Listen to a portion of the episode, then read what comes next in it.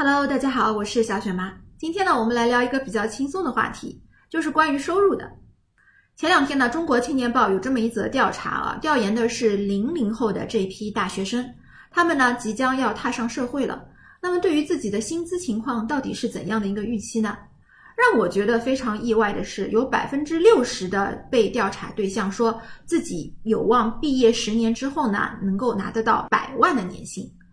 那年薪百万呢，其实是一个非常非常庞大的数字了。进入这个收入行列呢，妥妥的就是人生赢家了，你就能够傲视所有的同龄人了。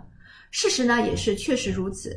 因为呢，我是做签证的，所以说呢，在工作过程当中，我可以接触到很多申请人他们真实的收入、还有行业、还有职位的情况。或许小雪妈是有一点点发言权的，能够来说一说，在我接触的这些申请人当中，有哪些是能够做得到年薪百万的。实话实说，其实是凤毛麟角的。但是呢，凤毛麟角不代表没有。有三类人呢，他们是能够做得到年薪百万的，并且是在四十岁之前。第一类人呢，就是所谓的非打工人。那个切格瓦拉不是有一句名言嘛，叫“打工是不可能打工的，这辈子都不能打工”。这句话呢，绝对是一个金句，而且呢，它也是一个至理的名言。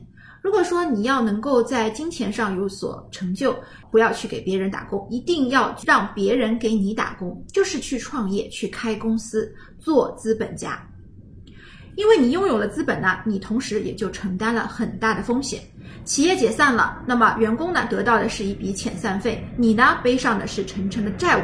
资本家他们在承担高风险的同时呢，他们的回报呢相对也是非常的丰厚的。不过呢，不是所有的老板都能够拿到年薪百万的，只有那些具有一定规模的中等以上企业的这些企业家才能够做得到年薪百万。那到底我们用什么样的标准去衡量呢？如果你下次在呃饭局上遇到一个人说他自己是老板，那你可以问他一下，你问他你手下雇佣了几个员工？根据我的观察啊，如果说呢，这个员工雇佣的数量是零到五人，也就是说，他如果是自己给自己打工的，一个人都没有雇佣，那么他很有可能是做不到年薪百万的。相反呢，如果说他雇佣了五人以上，特别是十人以上，那这个时候呢，你基本上可以判断他是能够做得到年薪百万的。那说完了这个企业家呢，接下来我们说一下第二类人，那就是高级打工仔。虽然说呢，打工要打成年薪百万很难，但是呢，在这个当中还是有一部分金字塔塔尖的人的。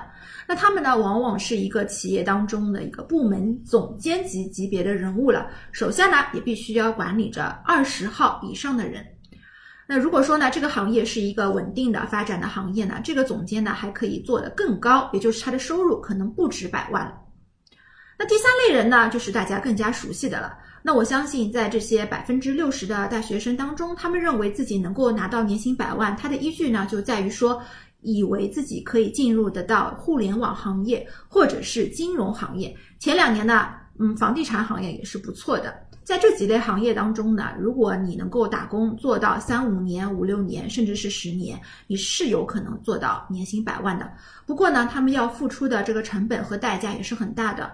九九六也不是闹着玩的，很多人呢在做了一段时间之后呢，就不得不退出，有可能呢还没有到年薪百万，就不得不离开这个行业，因为实在是太累了。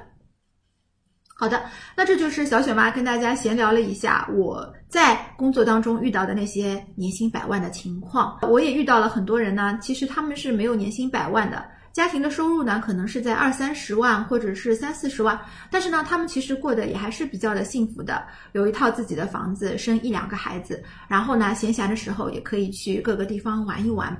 那其实这样的人生，你不能够称称之为失败。嗯，不管怎么样，能过上自己希望的人生呢？我想就是最成功的。当然，什么样的人生是成功的，这个定义完全是取决于你，你说呢？好的，那么这就是今天小雪妈给大家讲的这一期关于收入的这个情况。如果你有什么观察，或者说你有自己的数据希望分享的话呢，也欢迎给我的节目留言。那么今天就到这里了，我们下期节目再聊，拜拜。